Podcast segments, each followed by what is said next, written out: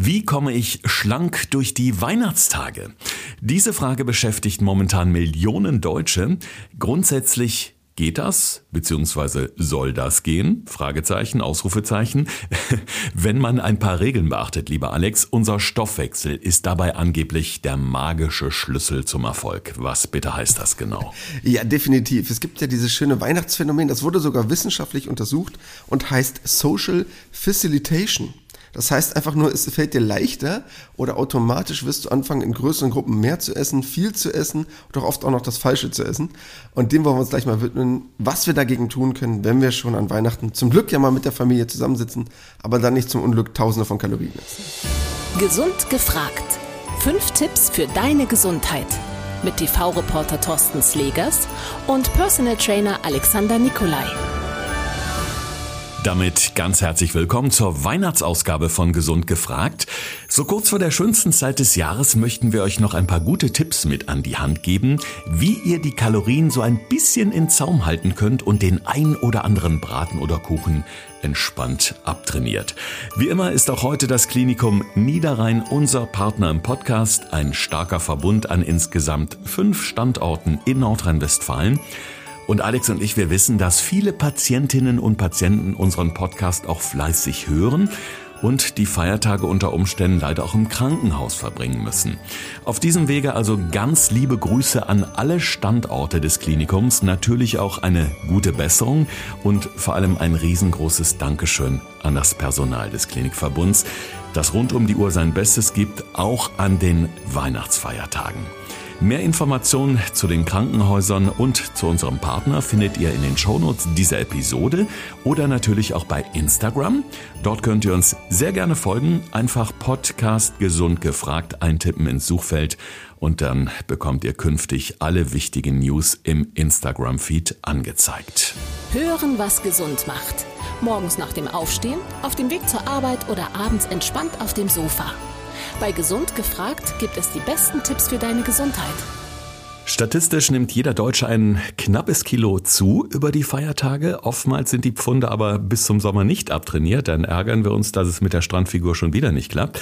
Jetzt wollen wir natürlich das schöne Weihnachtsessen nicht madig reden. Also das auf keinen Fall. Aber ähm, ich habe jetzt gelesen, Alex, in Vorbereitung auf die heutige Folge, dass wir uns Mahlzeiten schlau zusammenstellen können. Was heißt das genau? Ja, zum einen natürlich, dass ich bei den einzelnen Mahlzeiten darauf achte, dass ich ein ausgewogenes Verhältnis habe, was Kohlenhydrate, Fette, Eiweiße angeht. Gerade das Thema Proteine halt dabei wirklich wichtig. Kommen wir aber gleich nochmal ein bisschen näher drauf zu sprechen. Dann natürlich auf gesunde Portionsgrößen, auch ein ganz wichtiges Thema, denn da machen wir uns nichts vor. Weihnachten ist ja oft eine Zeit der Füllerei. Und natürlich die große Kunst, wirklich durch die richtige Auswahl der Speisen, wir kommen ja gleich nochmal auf so ein paar Gerichte oder so ein paar Essenskombinationen, die große, ja, den schmalen Grat zu treffen eigentlich zwischen großem Genuss, aber wenig Verzicht. Und das ist eigentlich das Wichtigste, was mir auch heute in der Podcast-Folge am meisten rüberkommen soll. Nicht das Weihnachtsessen madig zu machen, sondern vielleicht durch so ein paar kleine Tipps und Tricks, Anregungen zu bekommen, wie ich trotzdem genussvoll schlemmen kann, aber jetzt nicht unbedingt komplett spaßbefreiter unterm Weihnachtsbaum sitze. Du hast gerade schon das Thema Protein angeschnitten. Eine wichtige Rolle grundsätzlich ja in der Ernährung. Ähm, das ist ja auch wichtig, damit unser Stoffwechsel wirklich rund läuft, um es mal ganz banal zu sagen. Zu welchen Mahlzeiten oder zu welcher Tageszeit würdest du denn gerade so die proteinhaltigen Gerichte empfehlen an Weihnachten? ich sag mal so, du hast ja nicht immer auf alle Mahlzeiten einen großen Einfluss. Das heißt, wenn du irgendwo eingeladen bist bei Familien, Verwandten, Schwiegereltern, wo auch immer es sich gerade hin verschlägt, kannst du ja nicht mal unbedingt sagen, ich möchte gerne unbedingt das und das essen, sondern es wird dir ja quasi vorgesetzt. Heißt, was ich unbedingt machen würde, die einzige Mahlzeit, die mir am meisten noch beeinflussen kann, ist das Frühstück. Heißt, gerade dort würde ich probieren, möglichst mich proteinreich zu ernähren.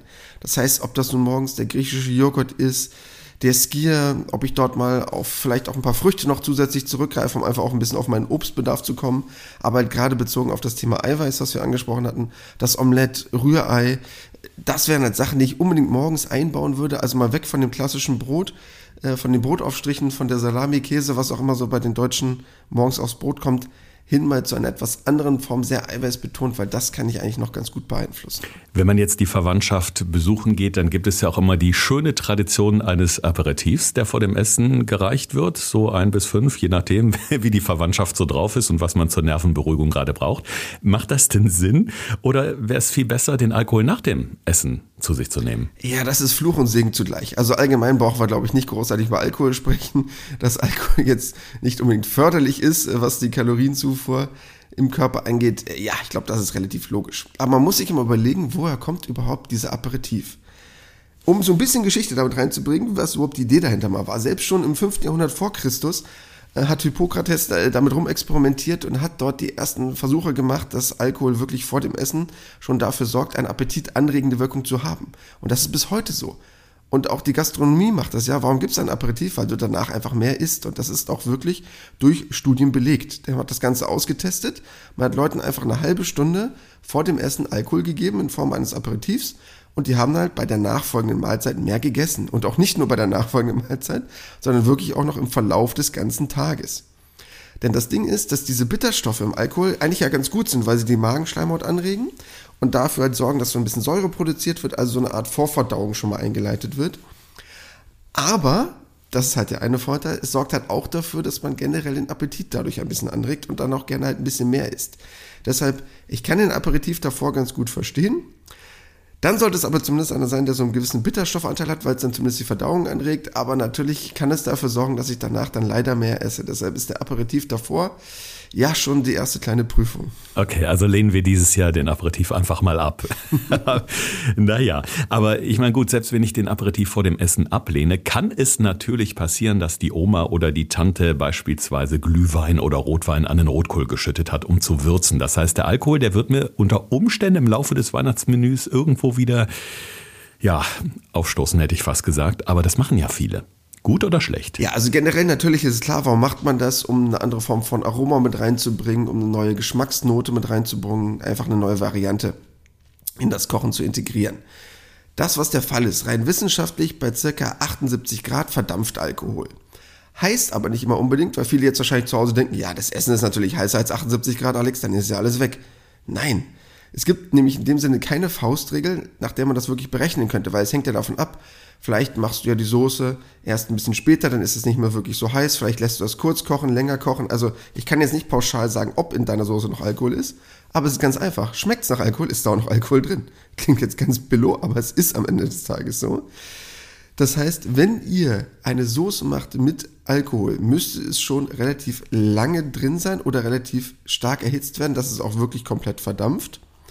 Aber will ich halt diesen Geschmack drin haben, aber vielleicht mal sagen, ich möchte gerne auf Alkohol verzichten, kann ich ja auch diese gewisse Säure, die ja damit einhergeht, die ja viele haben wollen, auch durch Säfte ersetzen.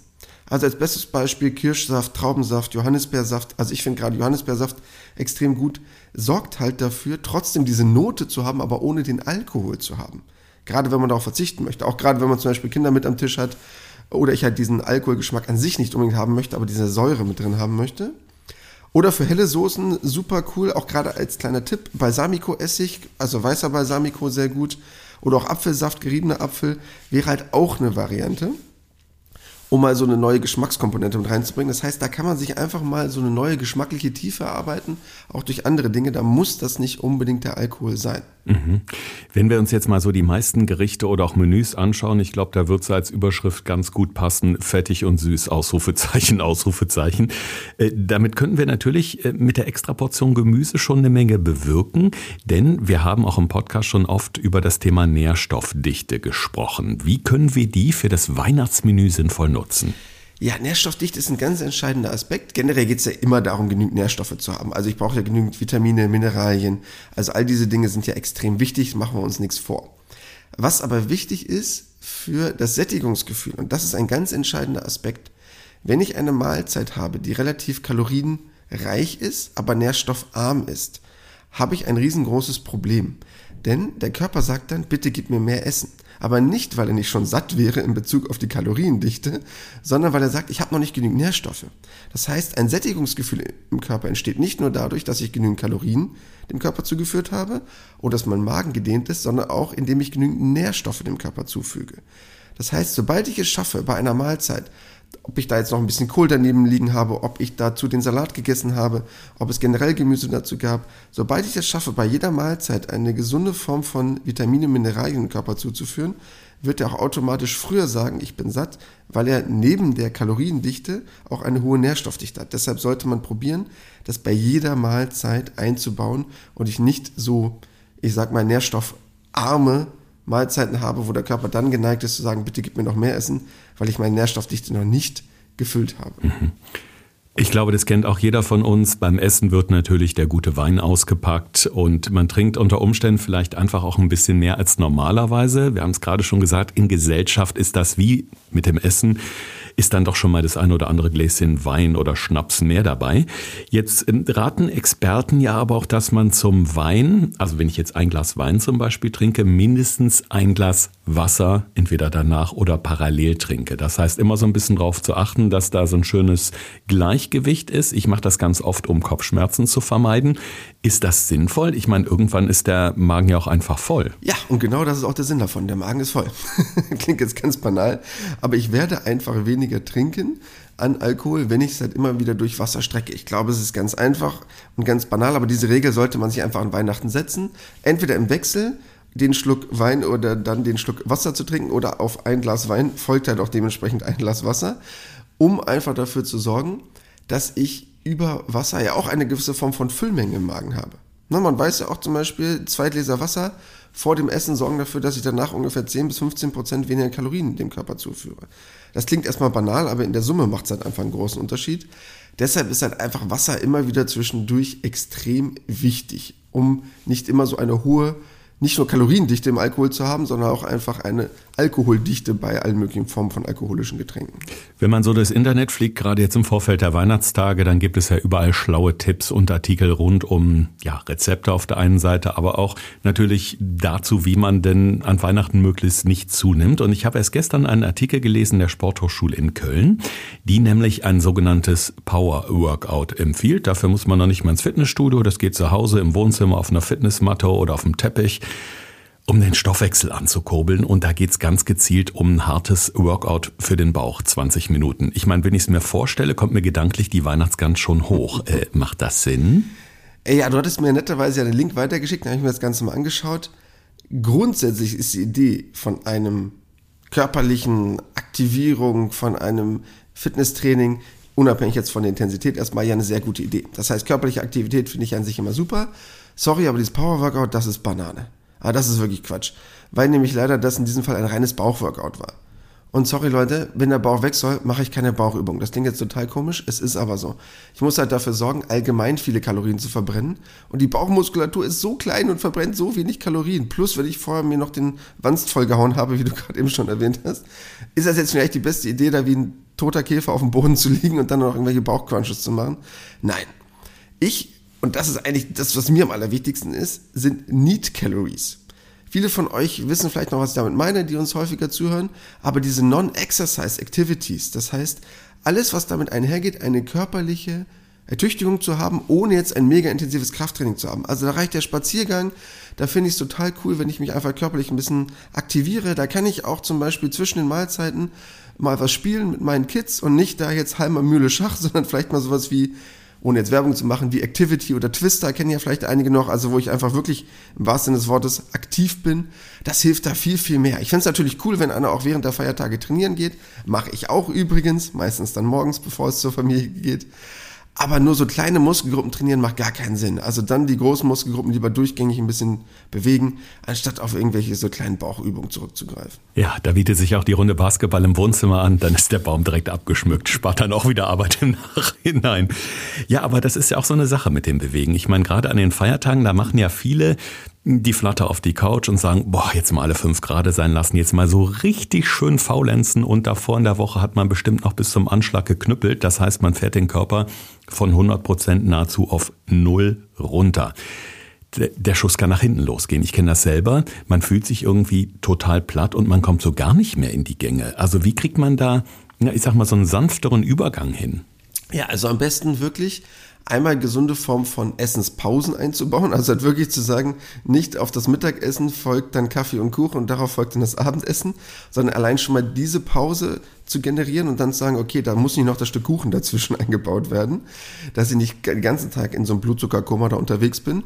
Und halt einfach zwischendurch so eine Mini-Aktivität einzubauen. Entweder, wie ich gerade eben schon mal erwähnt hatte, über Spiele zu arbeiten, finde ich an Weihnachten super, wenn die Familie zusammensitzt, oft sind ja auch Kinder mit im Hause, dann wirklich etwas Aktivierendes zu spielen. Und wenn das wirklich dann nur Activity mit Pantomime ist oder was auch immer, dass ich ein bisschen ins Stehen komme, in die Bewegung komme und nicht nur auf dem Sofa hocke.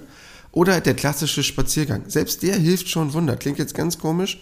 Da geht es ja nicht um die 1, 200 Kalorien, die ich dadurch verbrenne, aber einfach den ja, den Motor mal wieder anzuschmeißen. Also wirklich in die körperliche Aktivierung zu kommen. Und das macht am Ende wirklich einen großen Unterschied. Ich finde immer ganz wichtig, gerade auch beim Spazierengehen, da wird der Kopf auch mal wieder ein Stück weit frei. Man sitzt ja doch lange am Tisch, man unterhält sich. Irgendwann mir geht es immer so. Dann brauche ich auch mal so eine kleine Auszeit. Ne? Dann kann ich nicht mit jedem ständig erzählen, dann will ich auch mal raus, dann brauche ich mal Luft am Kopf. Und das finde ich tut einfach auch der Seele sehr, sehr gut. Wir haben ja schon oft darüber gesprochen, dass gerade auch diese Essenspausen, die du angesprochen hast, extrem wichtig sind, damit unser Blutzucker nicht Tango tanzt über die Weihnachtstage, sondern sich auch mal ein bisschen erholen kann zwischendurch. Und dieses zwischendurch Snacken ist ja eh ein Problem, denn ähm, viele ignorieren so, ja, ich sag mal, das gesunde Sättigungsgefühl, weil es eben so lecker ist und weil es so gut schmeckt, denkt man sich, okay, ich lang jetzt noch mal zu. Und äh, da würde ich gerne mal auf zwei ganz wichtige Punkte zu sprechen kommen. Das ist nämlich das Thema Kauen und äh, ja, unser beliebtes Thema Essgeschwindigkeit, bei der ich ja auch noch viel lernen kann. Ja, also wir hatten ja schon mal besprochen, dass das Sättigungsgefühl so circa nach 15, 16 Minuten erst anfängt einzusetzen. Bedeutet im Umkehrschluss, die Zeit brauche ich halt unbedingt. Das Ding ist jetzt an Weihnachten, da komme ich vielleicht schon wieder über diese Schwelle drüber hinaus. Das heißt, dort sitze ich dann sehr lange am Tisch. Und umso länger ich an einem Tisch sitze, der gedeckt ist, komme ich vielleicht auch auf die Idee zu sagen, hm, dann esse ich halt noch mal so einen Haps. Und das ist halt auch das riesengroße Problem. Das heißt, auch wenn ich oft dafür propagiere, zu sagen, nehmt euch Zeit zum Essen, wenn das halt eine sehr lange Zeit überschreitet, wird es halt auch irgendwann wieder schwierig. Und deshalb sollte ich halt wirklich darauf achten, mit so kleinen Lifehacks mir vielleicht das Leben leichter zu machen.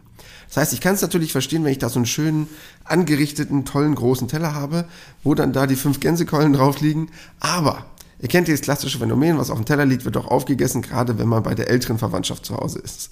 Das heißt, am besten wäre es halt wirklich Variante 1, dass das Essen auf dem Tisch steht, aber jeder nimmt sich das dann auf seinen Teller selber und portioniert sich das dann.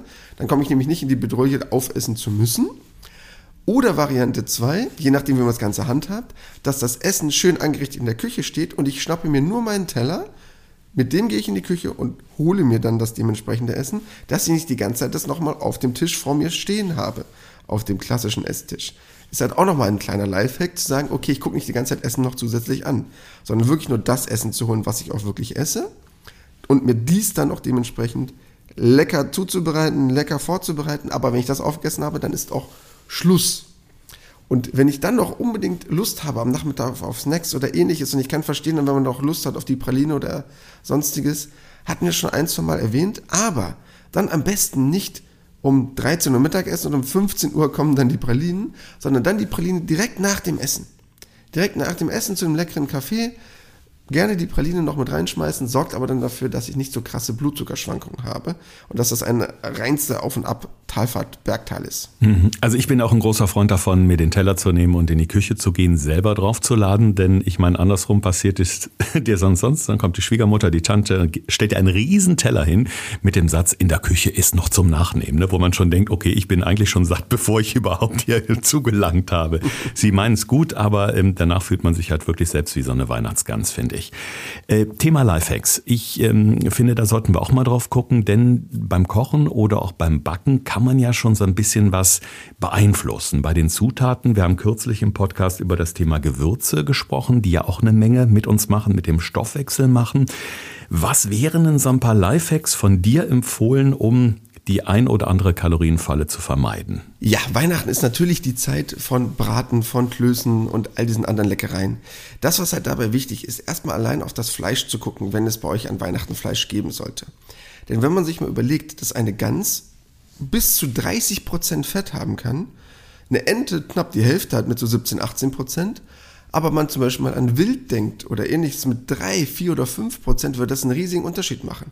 Und gerade wenn man zum Beispiel mal an Weihnachten an das Thema Wild denkt, was bei ganz vielen nicht so unbedingt ähm, auf der Speisekarte steht, ich aber vielleicht drei oder vier Prozent Fett habe anstatt 30 Prozent, macht das schon mal einen riesen Unterschied. Oder vielleicht auch mal auf alternative Gerichte zurückzugreifen. Also zum Beispiel hatte ich mal an Weihnachten, deshalb fällt es mir gerade ein, die gefüllte Pute mit Maronen, super cool, hat auch nur 8 oder 9 Prozent Fett, also extrem viel weniger. Das heißt, das ist schon mal der erste Punkt.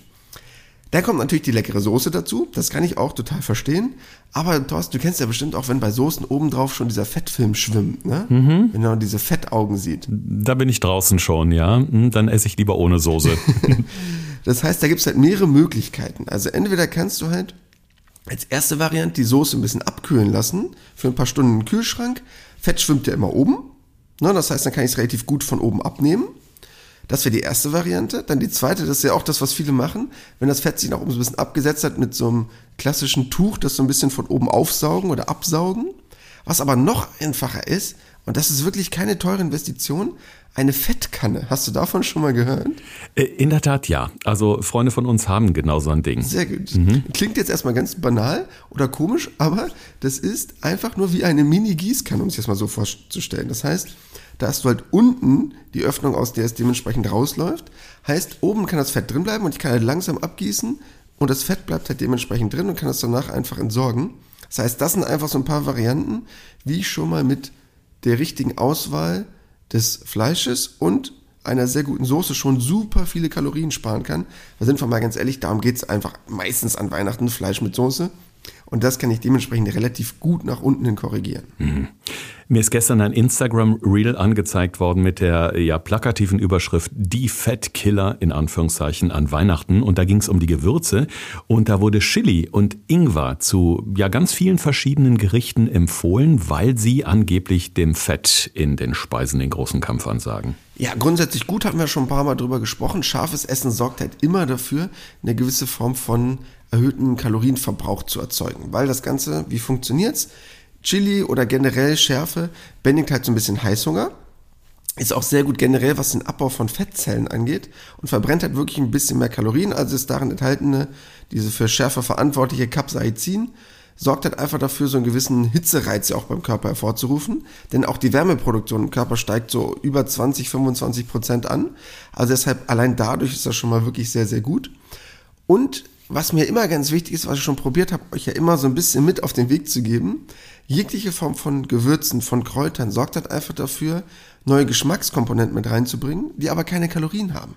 Das heißt, ich kann halt einfach probieren, mal neue Varianten zu gehen, gerade bei Soßen oder ähnlichem. Die müssen ja nicht unfassbar scharf sein, aber sonst gehen halt viele immer auf die klassischen ja, geschmacksübertragenden Varianten, wie das Fett, wie das Salz. Aber ich will halt einfach probieren, in der deutschen Küche der, dem so ein bisschen Kampf anzusagen. Deshalb finde ich es da wirklich sehr, sehr gut, wenn man mal probiert, ein bisschen in die Schärfe reinzugehen, was einfach auch mal eine neue Geschmacksnote bringt. Jetzt haben wir schon den Aperitif auseinandergenommen, haben uns die Hauptspeisen ein bisschen genauer angeschaut. Jetzt fehlt natürlich noch der Nachtisch. Du sagst schon, ideal wäre natürlich, wenn es jetzt in Richtung Schokolade, Praline oder sonstiges geht, es wirklich auch unmittelbar nach dem Hauptgang zu machen. Aber es kommt ja meistens on top sowieso noch der Nachtisch. Am Ende dazu. Und das ist dann der leckere Sahnepudding oder der Sahnequark mit Früchten, mit Eis und Pipapo. Ja, will man sich natürlich gönnen an Weihnachten, aber was wäre denn so ein, ja, ich sag mal so ein Nachtisch, der vielleicht nicht ganz so reinballert kalorienmäßig wie der Hauptgang und der Aperitif? Ja, also natürlich kann ich es dann verstehen, wenn man dann noch so ein extra, nicht unbedingt direkt nach dem Essen sein äh, kleines Stückchen Schokolade haben möchte, sondern das vielleicht später mit Kaffee, Kuchen, was auch immer kombinieren möchte. Was ich sehr gut fände oder was ich auch selber mache an Weihnachten, wäre vielleicht mal was Erfrischendes einzubauen. Nicht immer so was Mächtiges, nicht wie den klassischen Kuchen, wie die Schokolade oder ähnliches, sondern vielleicht mal was Leichtes. Also, um mal so eine beispielhafte Idee mit reinzubringen. Vielleicht mal auf ein Sorbet zurückzugreifen, was sehr frisch ist, im Vergleich zu einem Eis, aber wesentlich weniger Kalorien hat. Also als Beispiel, was ich mal vor ein, zwei Jahren gemacht habe, war ein Himbeersorbet mit Blaubeeren im Schokomantel. Super cool. Himbeersorbet, nur mal als Beispiel im Vergleich zu einem, ich nehme jetzt mal das böse Beispiel, das Schokoladeneis, 40, 50 Kalorien im Vergleich zu 170 Kalorien. Also ein Drittel der Kalorien von klassischem Eis. Sehr erfrischend, relativ einfach herzustellen, weil es einfach nicht diesen Fettgehalt hat, sondern ja eher auf Wasserbasis fungiert. Und dann ein paar Blaubeeren einfach nehmen, einmal durch geschmolzene Schokolade ziehen. Habe ich noch ein paar Früchte zusätzlich, aber kaum Schokolade, aber trotzdem sehr süßen Geschmack. Das ist ja das, was viele wollen bei einem klassischen Nachtisch oder Nachmittagssnack und du warst Proportion bei 100 Kalorien, 120 Kalorien. Müsste ich jetzt grob nachrechnen, aber ungefähr von der Hausnummer. Also das wäre so mein, mein Weihnachtstipp. Einfach mal ausprobieren. Ja, klingt auf jeden Fall erfrischend. Tut ja auch ganz gut, finde ich, so ein bisschen was Kaltes danach äh, zu essen, wenn schon der heiße Gänsebraten und Co. dabei waren. Jetzt äh, gibt es meistens den Opa, der da nochmal in die Küche schleicht und den Schnaps aus dem Kühlschrank holt und sagt so, liebe Verwandtschaft, jetzt trinken wir uns mal einen, denn Schnaps schließt den Magen. Danach geht's uns gut. Ja, hm. ist eine schöne Idee, funktioniert so aber leider nicht. Ich kann aber verstehen, was Opa damit meint, weil die grundsätzliche Theorie ist schon da. Das heißt, Alkohol hat ja generell eine entspannende Wirkung, deshalb wird es ja auch genutzt von uns. Aber diese entspannende Wirkung ist halt leider kontraproduktiv. Denn wenn sich diese Muskeln der Magenwände zu sehr entspannen, werden halt auch diese Pumpbewegungen gebremst. Also unsere Verdauung wird halt einfach in ihrer Art und Weise heruntergedrosselt, in Anführungsstrichen. Und der Mageninhalt bewegt sich dann halt einfach nicht mehr so gut wirklich vom Fleck. Das sorgt halt schon für eine gewisse Entspannung, gerade wenn ich mich mal wirklich überfressen habe. Das heißt, im ersten Moment ist es ein bisschen netter, aber durch den Alkohol wird halt meine Verdauung an sich langsamer. Das heißt, dort sollte ich halt wirklich dann eher schon auf Kräuter oder ähnliches zurückgreifen. Also der klassische Kräutertee würde da mehr bringen. Ich kann jetzt natürlich verstehen, wenn jetzt einer sagt, ja, aber Alkohol ist ja leckerer als Kräutertee dann zumindest noch die Mischung davon. Also ich sag mal so, dieser klassische Kräuterschnaps, so mit Anis, Fenchel, Kümmel, würde dann zumindest das Negative und das Positive kombinieren. Also wenn es dann der Alkohol sein soll, dann schon was aus der Richtung vielleicht. Aber an sich ist Alkohol jetzt nicht wirklich förderlich für die Verdauung, auch wenn es im ersten Moment sich vielleicht besser anfühlt. Dann haken wir das einfach mal als nette Tradition ab und weniger als wirksam äh, gegen den vollen Magen. Jetzt kommen viele Menschen auf die Idee, die sagen, Mensch, äh, Malle ist nur einmal, Entschuldigung, Weihnachten ist nur einmal im Jahr. ich hau jetzt rein, was das Zeug hält. Und im Januar wird gefastet. Da mache ich jetzt die super Fastenkur und fahre quasi von 100 auf 0 runter. Gute Idee? Nö. Ich bin generell gar kein Freund vom Fasten. Ich sehe darin physiologisch gar keinen Sinn. Natürlich muss ich jetzt außen vor lassen, es gibt gewisse Menschen mit Erkrankungen, mit gewissen äh, entzündlichen Erkrankungen, gerade Magen-Darm-Erkrankungen, die entzündlichen Prozessen unterliegen, wo es wirklich auch Empfehlungen gibt, in gewissen ja, Etappen immer mal wieder zu fasten. Aber wir reden jetzt ja rein von den Kalorien. Ich habe zu viel gegessen und ich möchte abnehmen. Es macht keinen Sinn, in dem Sinne zu fasten, weil der Körper dann ja immer in eine Form von Hungerstoffwechsel gerät. Weißt du auch, wird Muskelmasse abgebaut, nicht nach zwei Tagen, aber nach einem gewissen Zeitraum. Nein, einen kontinuierlichen Verzicht finde ich dann schon eher schlauer, dass man sagt, okay, was weiß ich, nach den Feiertagen würde ich jetzt sagen, einen Monat zuckerfrei, um mal so eine Hausnummer zu haben.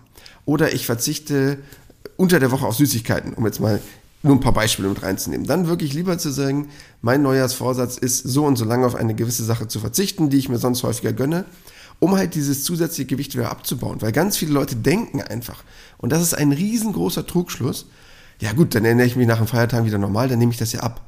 Nein, so funktioniert unser Körper nicht. Unser Körper will alles behalten.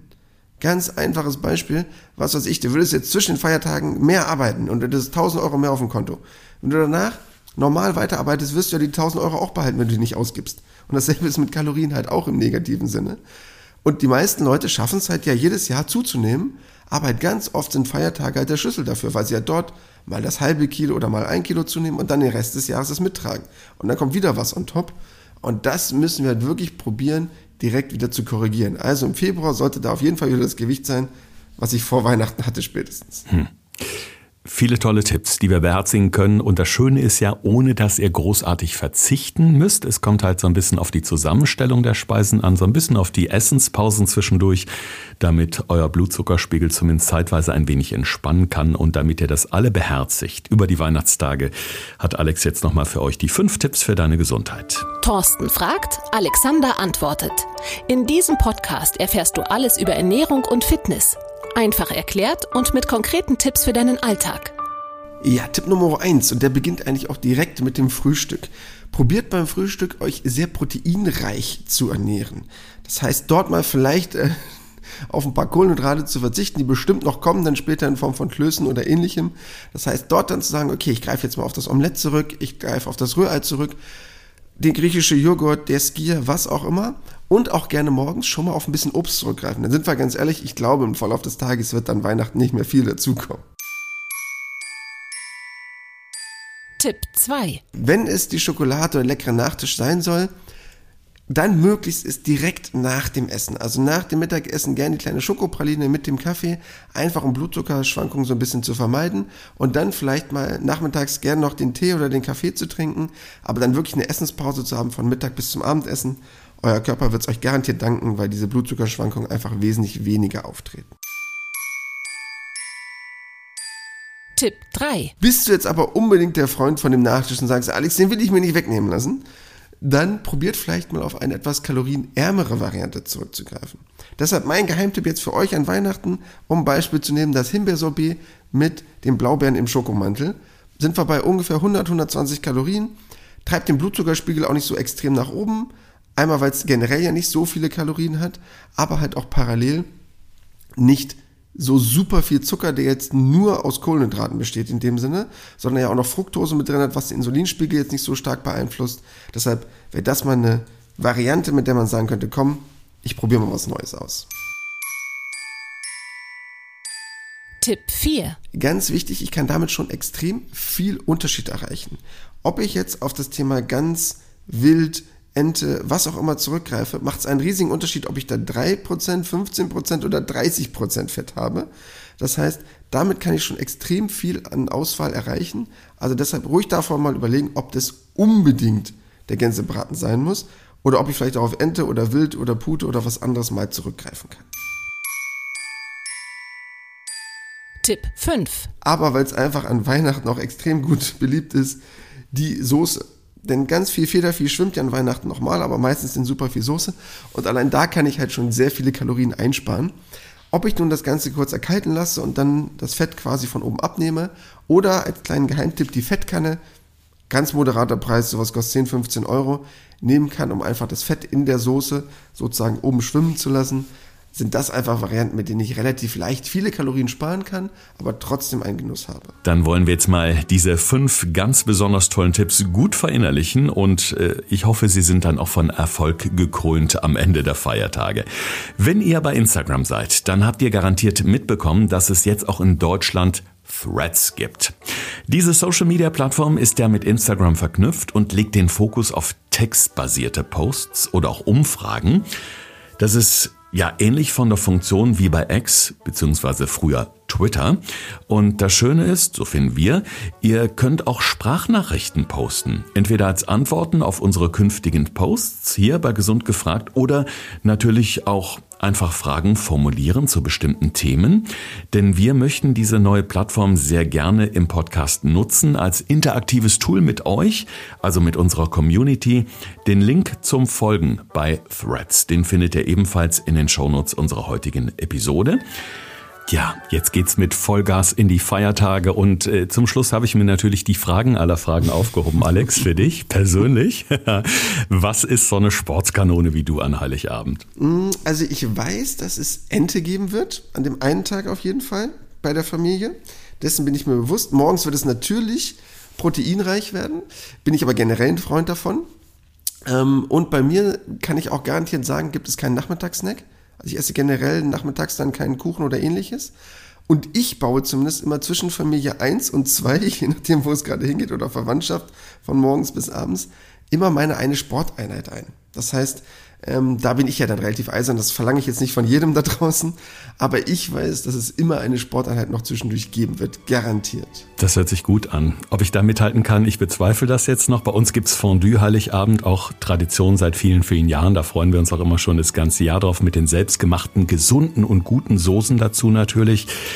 Ja, und äh, dann lassen wir es mal auf uns zukommen. Wir sind ja in einer Woche wieder für euch da mit einer neuen Folge und der ein oder die andere vielleicht mit 0,8 Kilogramm mehr auf der Waage, wenn wir der deutschen Statistik Glauben äh, schenken können. Aber ich sag mal, es wurscht erstmal euch allen frohe Weihnachten und bleibt vor allen Dingen schön gesund. Das war Gesund gefragt. Der Expertentalk mit Thorsten Slegers und Alexander Nikolai. Wenn es dir gefallen hat, abonniere gerne unseren Podcast und verpasse keine neue Folge mehr.